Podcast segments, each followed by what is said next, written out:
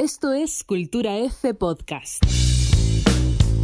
En este episodio hablamos de fútbol y literatura, libros, autores, cuentos y relatos, del placer de leer buenas historias, con ese lenguaje único del fútbol donde la pelota se mete entre fantasía, picardía y realidad. Bienvenidos a Cultura F Podcast.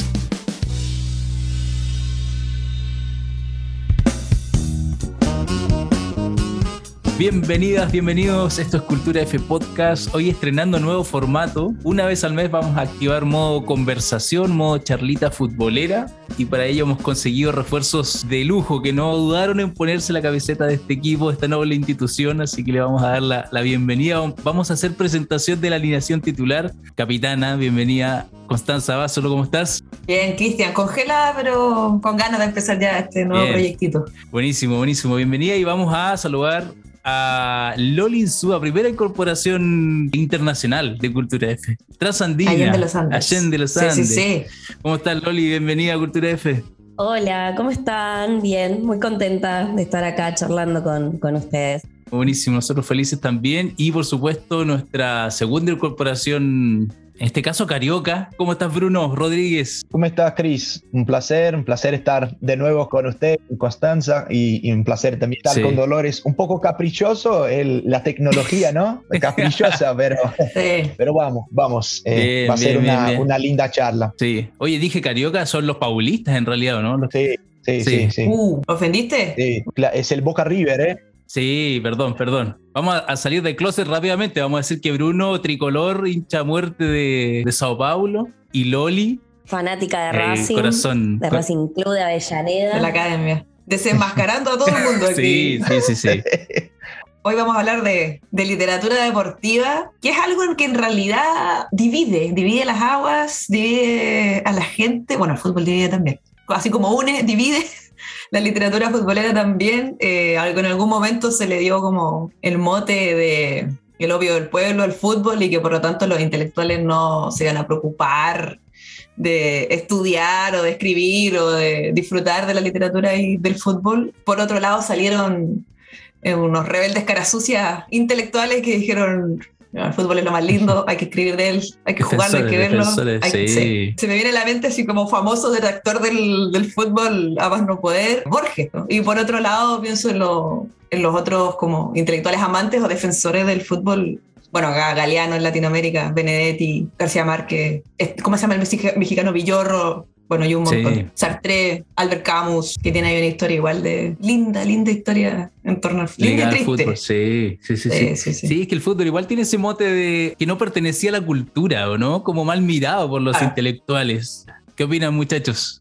Sí, eh, acá en Brasil yo, yo teníamos, eh, ay, creo que el, el ejemplo de, de intelectual que, que negó al fútbol el- es, es el de Lima, Lima Barreto, es un importante escritor de inicios del, del siglo XX y negaba, negaba el origen del fútbol por ser británico, le parecía muy, muy, eh, eh, un deporte muy, muy bruto, muy, muy rústico, eso de hombres chocándose eh, por un balón, no, no le entraba en la cabeza la posibilidad de que ese deporte que recién llegaba en Brasil ah, podría ser un deporte con sus características brasileñas, o sea, no, era algo que en su mente no, no, no sería incorporado a nuestra cultura y afortunadamente Dima Barreto estaba muy equivocado y, y- y murió equivocado porque murió muy temprano también en las primeras décadas del, del siglo pasado, así que no vio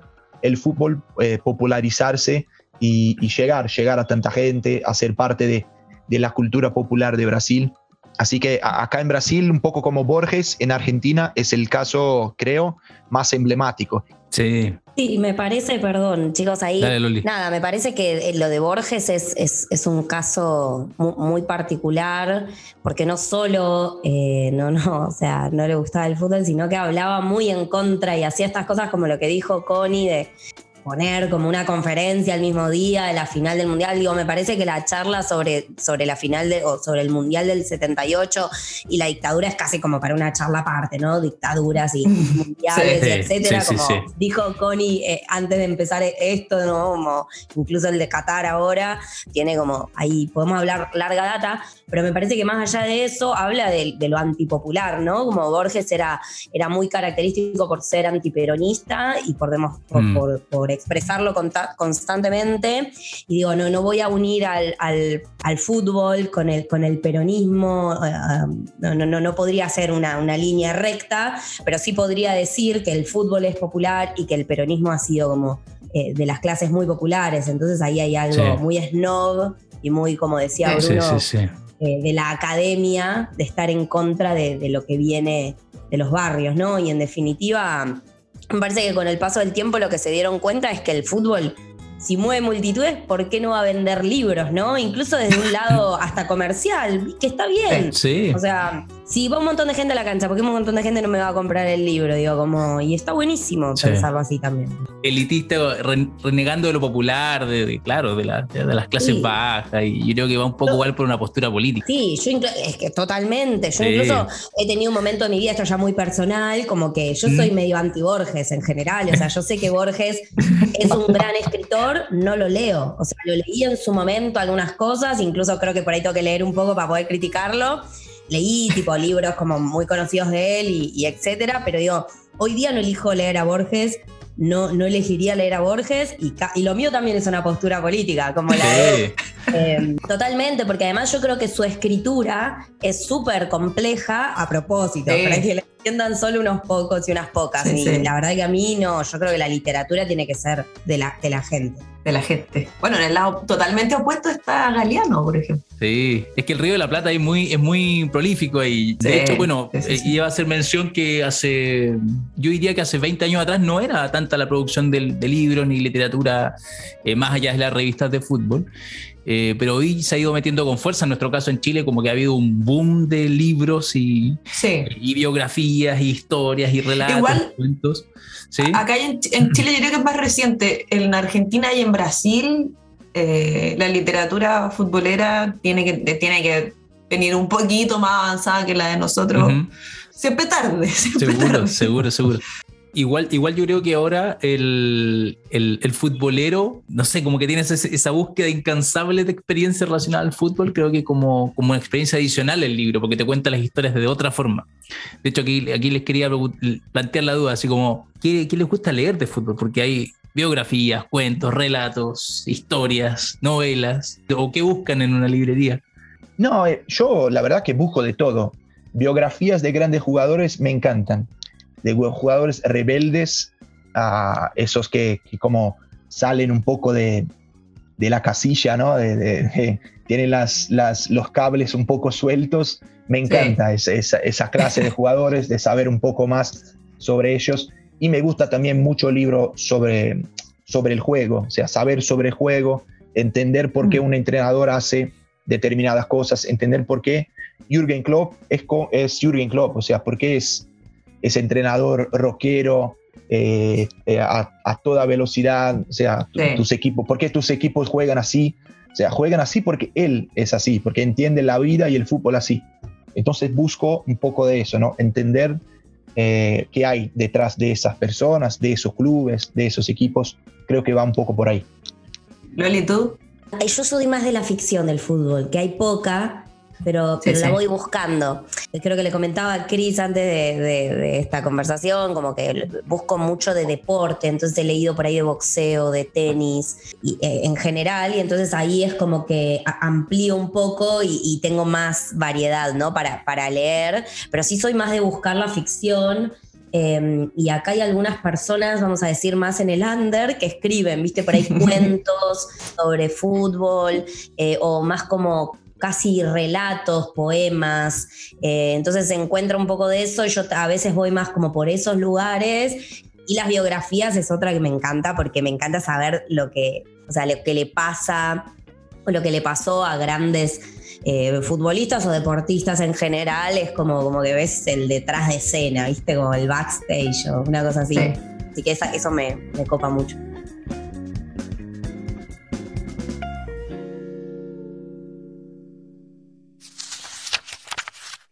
Extracto de El Estadio, de Eduardo Galeano. ¿Ha entrado usted alguna vez a un estadio vacío?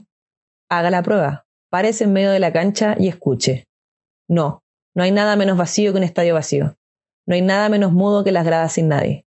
En Wembley suena todavía el griterío del Mundial del 66, pero abusando el oído, puede usted escuchar los gemidos que vienen del 53, cuando los húngaros golearon a la selección inglesa.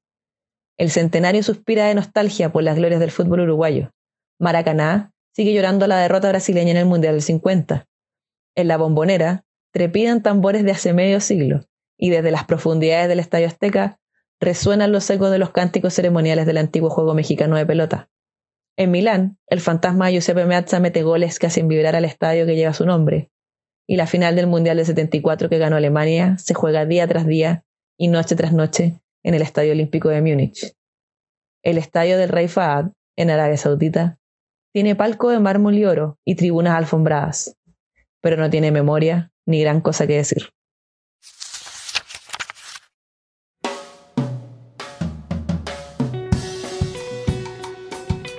Oye, pero primero que nos digan cuál es su libro favorito, así de cabecera, que se van a acabar todos los libros de fútbol del mundo, yo tengo que salvar tres. ¿Cuáles salvan?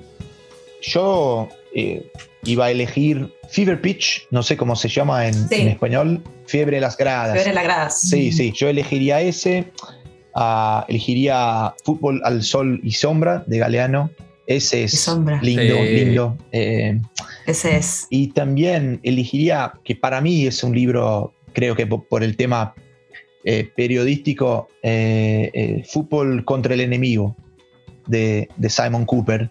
Eh, mu- mucho de lo, que, de lo que nos contó en ese libro, que es de 94, casi, casi 30 años, ya, no, ya, ya cambió, ya no pasa, o sea, el mundo es muy distinto de lo que era eh, 30 años atrás Sí. pero el trabajo periodístico que, eh, periodístico que hace para mí es como una referencia de lo que, de lo que debería ser un gran libro periodístico de fútbol. Está ahí con, con el de Simon Cooper. Un gran amigo mío me regaló ese libro para mi cumpleaños, pero yo lo quería.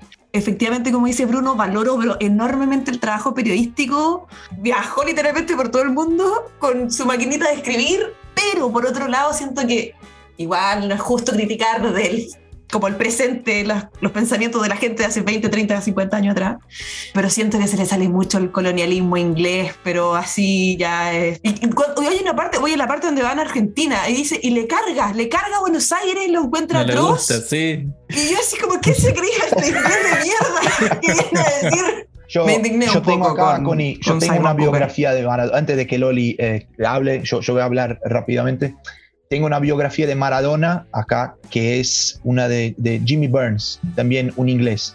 Eh, está buenísima la biografía, es una de las más importantes biografías de Maradona, pero cuando empieza la mirada inglesa sobre lo que, lo que somos los sudamericanos, uff, ahí como que Uy, no, sí, te no, querés me pelear con el libro, te querés como eh, tirar el libro por la Sí. ventana, quemar, es, es como Fahrenheit eh, 451, querés Sí. quemar la biografía porque, no, esa mirada de que, uy, en, en Sudamérica pasan ciertas cosas, como si, si los ingleses tam- tampoco... Sí, ¿qué se Pero creen? eh, bueno, eh, claro, hay, hay, hay un poco de eso. Sí. Y además los ingleses de fútbol no pueden decir mucho porque son bastante inadaptados, ¿no? Después la ciudad, bueno, cómo funciona, qué sé yo, pero Sí, lo vimos sí. la otra vez con la final de la Champions en Liverpool Sí. haciendo destrozos en la ca- Digo, eh, los ingleses particularmente. Eh, pero bueno, eso, eso pasa, pasa un montón. Y, mm, y yo no, no, no te puedo decir libro preferido, no, no, no quiero inventar uno porque no tengo. Sí iba a decir que el de Galeano es como para mí uno de cabecera, porque además por lo, que, por lo que representa Galeano y porque me gusta cómo lo va presentando, como que va como de a poco, no sé, como eh, el de Galeano es uno que yo tengo ahí, eh, como que voy leyendo cada tanto, lo tengo en, mi mesita de luz, pero, pero después no, no podría decir que, que- tengo uno de cabecera, no, les voy a, no les voy a mentir, pero sí quería hacer, perdón, una referencia, un comentario de esto que decía Connie, de que a veces te peleas, o bueno, Bruno también dijo que te peleas con los libros, porque la otra vez estaba leyendo uno que se llama Los niveles del juego y que agarra a una un partido de tenis para hablar de un montón de cosas, ¿no? Un partido de tenis en Estados Unidos y lo usa medio como para hablar de la sociedad de Estados Unidos, ¿no? Como una excusa, por eso también me, me gusta el deporte como, como excusa para, para hacer literatura o para hacer, para hablar de historia. Y, y, y tiene cosas medio machistas, ¿viste? El Ah. libro. Pero el libro fue, ahora no me acuerdo exactamente, pero fue escrito hace muchos años y bueno, se le perdonan algunas cosas porque no es exagerado, ¿no? Porque no es un, no, no, no dice bestialidades, pero sí hay como, viste, como pequeñas referencias y es como que te da ahí como una cosita como, ay, Sí, como, oh. el libro está re bueno, pero mm, como que Sí. habría que revisarlo.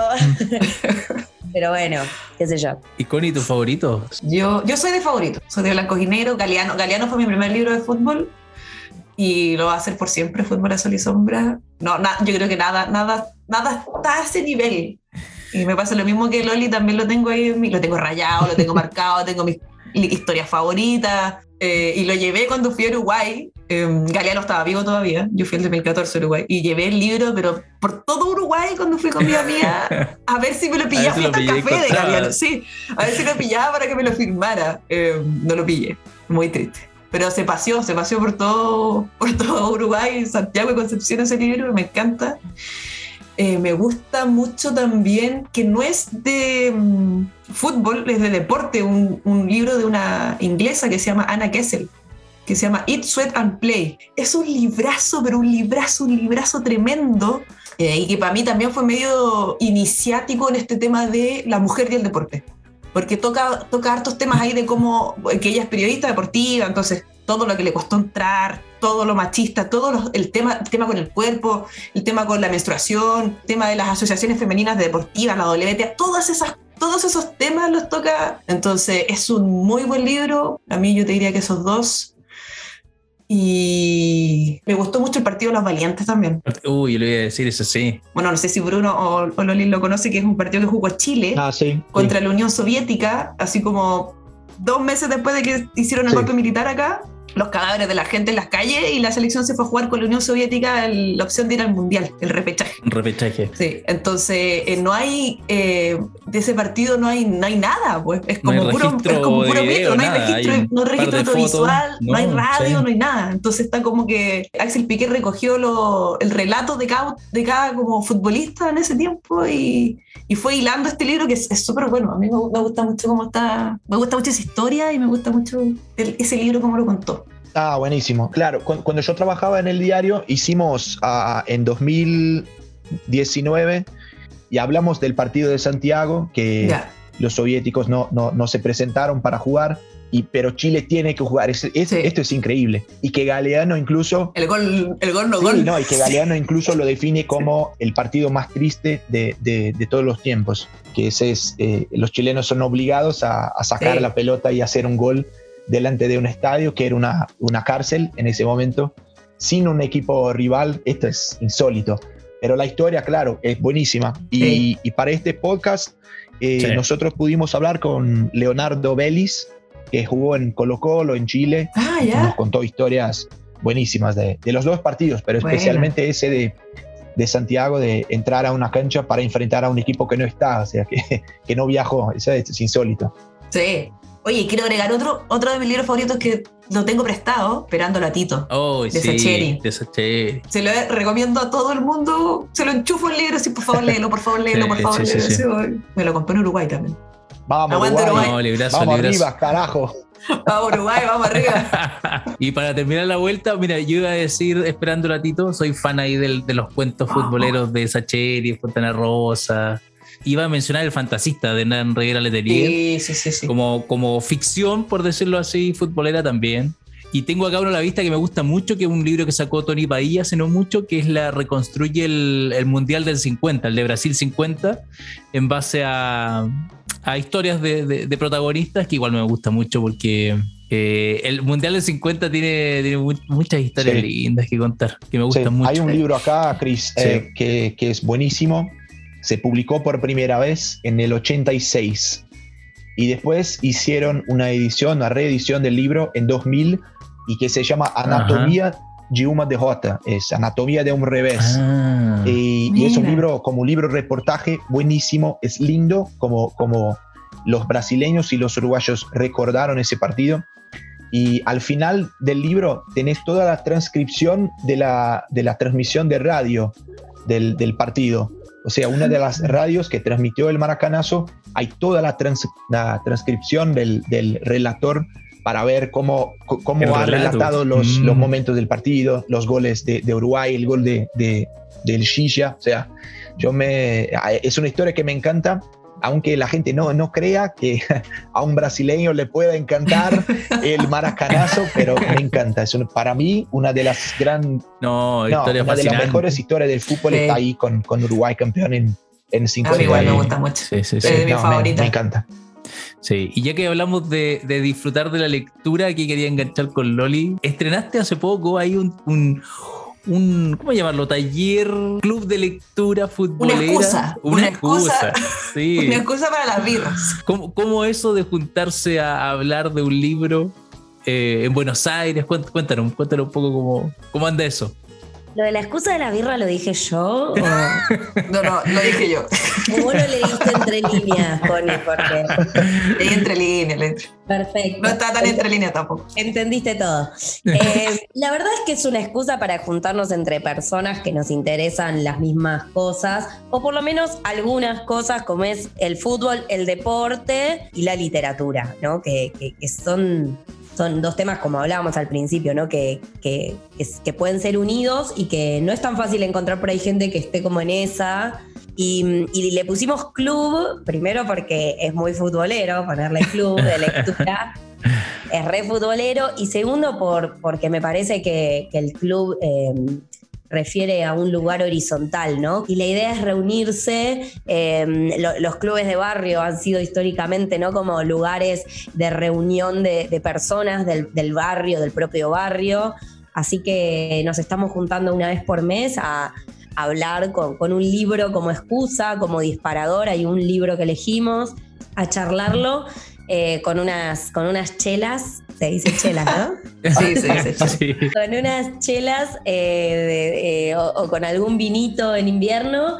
Y la verdad que se da eso y, y conocer, de nuevo, para mí es conocer gente que le, que le interese lo- la temática y, y ampliar, ¿no? Porque por ahí conversás con otra persona que de pronto te dice un libro está buenísimo y tipo, che, yo ese no lo sabía, eh, entonces te lo anotás, te lo lees, o ven Sí. cosas diferentes de los libros. Esto, esta visión muy muy femenina, pero femenina en, en términos, ¿no? Como de, de- más generales, ¿no? No por, por minita, acá en, en Buenos Aires decimos por minita, no por minita, sino más femenina, esta, esta perspectiva de género que nosotras le ponemos a las lecturas, no se da siempre, entonces yo ojalá pueda transmitir un poco eso en, en al- en algunos hombres.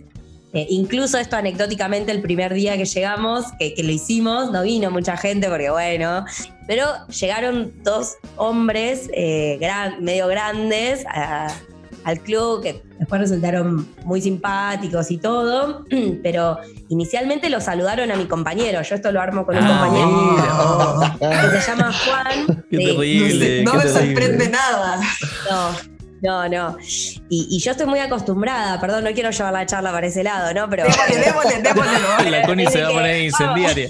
pero desde que, me, desde que yo me metí en el, en el tema del deporte en general, a mí me pasa que, que ustedes me ven en Instagram, quizás que yo soy bastante activa, todo, y, y en general hablo mucho de deporte tipo, en, mi, en mi vida, y, y me pasa que me mansplanean constantemente, ¿viste? Sí, es como heavy, lo que, tenés que, lo que tenés que batallar es, pero les juro, yo hay veces que es como, uff, qué cansada que estoy, o sea, les mostraría, un día tengo que hacer tipo un, como, un- ¿cómo se diría? Como un recorte así como de todos los mensajes que uno No, recibe. súbelo, en- súbelo todos. Que si eso hay que ponerlo en evidencia, esto estoy glodita. Sí, Sí. Te, te- te dicen cosas como, lee esto, fíjate no sé qué, y es como, sí, hermano, ya lo leí hace cinco años, no sé, o sea, no, mirá Sí. si voy a necesitar que vos me vengas a decir, no sé, digo, como, no importa, pero digo, hay, hay mucho mansplaining, mucho machismo, hay que luchar contra eso, y entonces también a mí me gusta como eh, generar estos espacios en los cuales hay, hay una mujer, somos muchas mujeres las que estamos ahí en el, en el club de lectura y Buena. generan, se generan debates, así que me, me parece que está, está bueno. Aportamos esta, yo por lo menos aporto esta visión un poco más de, de perspectiva de género eh, y por ahí mi compañero aporta otras cosas y bueno, ahí construimos algo que está bueno y, y de nuevo es una excusa. Esa- y- y, creo, no, Loli, que eh, también este tipo de cosas ayuda como a generar que mujeres eh, se animen a escribir de fútbol. Eh, últimamente se, algunas mujeres acá en Sudamérica sacaron algunos libros ah, como para quebrar esa, esa pared, ¿no? Como, como para decir, oh, acá estamos. En Argentina hay Helen eh, Pujol, ¿no? O Pujol, no sé, no sé cómo decirlo. En Uruguay también con Patricia Pujol, que también escribió ah, un libro importante. Eh, no hace tanto tiempo también en Chile llegó el Futboleras de Brenda Sí, la, eh, la americana, también es un librazo, una persona increíble. Y acá en Brasil también, es, la cosa Sí. todavía difícil, pero ah, creo que hay mucha, hay mucha gente que se está animando a escribir. De hecho, hace Sí. poco apareció un libro acá, una biografía de una futbolista chilena, bueno, fue jugadora mundialista seleccionada, que escribió su biografía, digamos, la Fernanda Pinilla. Están los pelotas de papel que están Sí. en Argentina, que me gustan mucho porque son, son cuentos escritos por futbolistas. Creo que la edición tercera es de mu- solo mujeres. Así que creo que hay un, hay un, un espacio que, que está re, re interesante, además que el fútbol femenino tiene, tiene historias buenísimas que contar también. Hace un tiempo yo leí un libro de una periodista americana que se llama Caitlin Murray, The National Team. Y es un libro sobre la selección femenina de Estados Ya. Unidos. Y es un libro reportaje sobre todo lo que, lo que la selección tuvo que enfrentar desde sus inicios, o sea, eh, finales de 80 y, y comienzo de, de los 90 hasta hoy. O sea, y, y es un relato periodístico buenísimo. Incluso yo, yo decía a mi, a mi colega, que también es editor en, la, en Grande Área, y yo le decía, tenemos que publicar este libro. Ujú. Y no hablo por, ah, vamos a, re- no, vamos a resolver todos los problemas eh, del machismo con un libro de fútbol de la selección eh, femenina de Estados Unidos. No vamos a resolver nada, pero lo interesante creo de este libro es eso, es literatura hecha por una mujer y sobre la selección femenina de Estados Unidos, que creo es el, el símbolo eh, máximo de- de- del fútbol femenino y un ejemplo para todos, ¿no? Sí. Es súper fuerte lo que significa Estados Unidos para el fútbol femenino.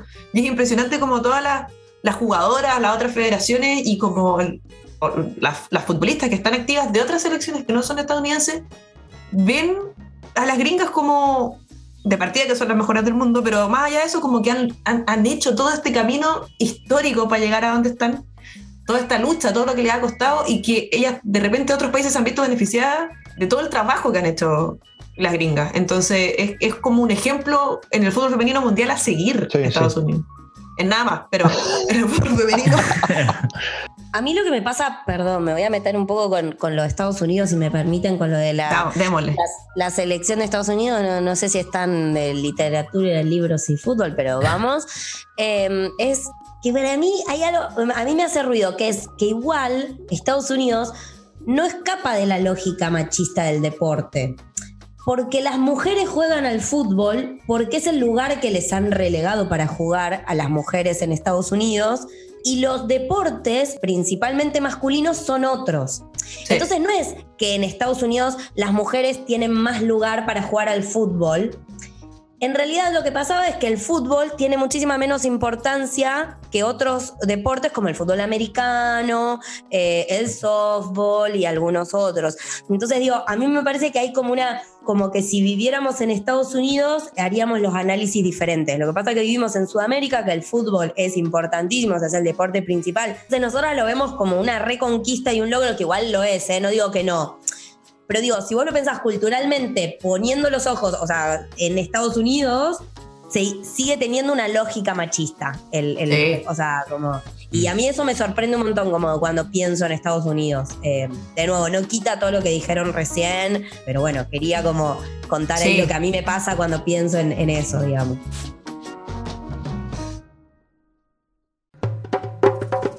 Cultura F recomienda.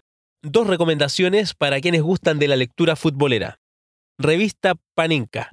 Una revista como las de antes con una mirada mucho más allá de la cancha, bien metida en la cultura futbolera. Publica en papel desde España y puedes leerla en digital en revistapanenka.org. Futebol Café. Reseñas, columnas y análisis de libros y revistas futboleras de todo el mundo arroba Futebol Café en Twitter e Instagram. Cuando hablamos de libros futboleros, es como que a mí me, pasa que faltan igual eh, futbolistas que escriban, como que, que, que- que pasa ahí, como que siempre es el periodista, pero cuesta encontrar como jugadores que hayan, se hayan atrevido, o tal vez ahí podemos entrar en una discusión cultural también.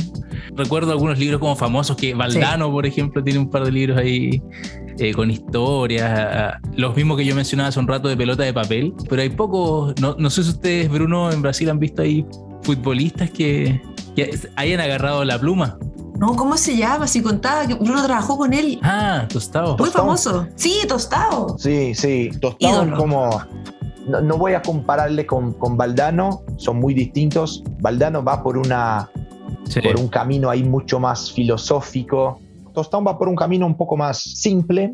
Eh, la casualidad del fútbol eh, es una de las cosas que me encanta mucho en Tostón, pero es muy difícil ver a los jugadores tomar esa iniciativa de, de escribir, de aventurarse por, por libros. Y yo creo que Pelota de Papel es, es lo, lo- lo que está bueno, lo lindo del proyecto es eso, ¿no? Sí, en pelota de papel escribe Macherano, Aymar, eh, Aldi Cometti.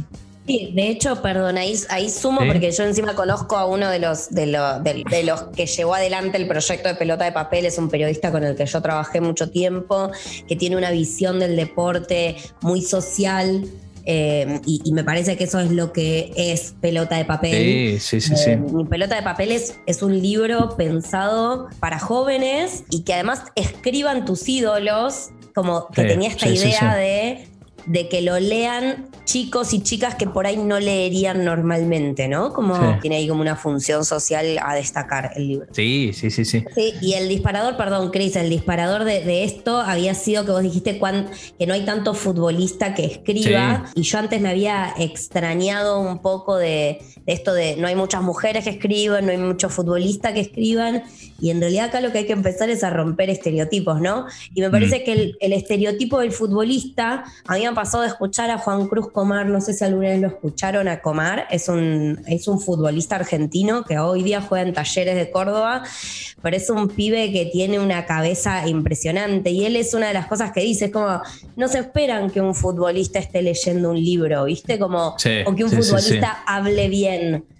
Y entonces es cierto que, que- que hay como un, un detrás de eso, de que por ahí si te dedicaste toda tu vida a ser futbolista, no sabes escribir, tiene sentido, como yo no sé jugar a la pelota, o, o intento, o soy bastante mediocre jugando a la pelota, y puedo escribir, por suerte ellos juegan bien a la pelota y no escriben, Sí. digo, porque si no, no tendríamos lugar para el resto. Pero digo, como que hay una cuestión medio como de, de estereotipo de, Sí. de que el futbolista es medio boludo, o Sí. hay como Es medio burro, sí, sí, sí. Claro. Pero bueno, eh, no, se- hay, hay algunos que no. Hay, Sí, hay un jugador acá de, de Palmeiras, Gustavo, Gustavo Scarpa, que también, como Comar, es un jugador con una cabeza muy privilegiada y es muy divertido porque en su Instagram, bueno, él eh, lee mucho, lee muchos libros, pero de todo, no solamente de fútbol. Y, y hubo una, una época en, que estaba leyendo a Kafka, a Franz Kafka, Metamorfosis, y, y- y como que hacía eh, reseñas, ¿no?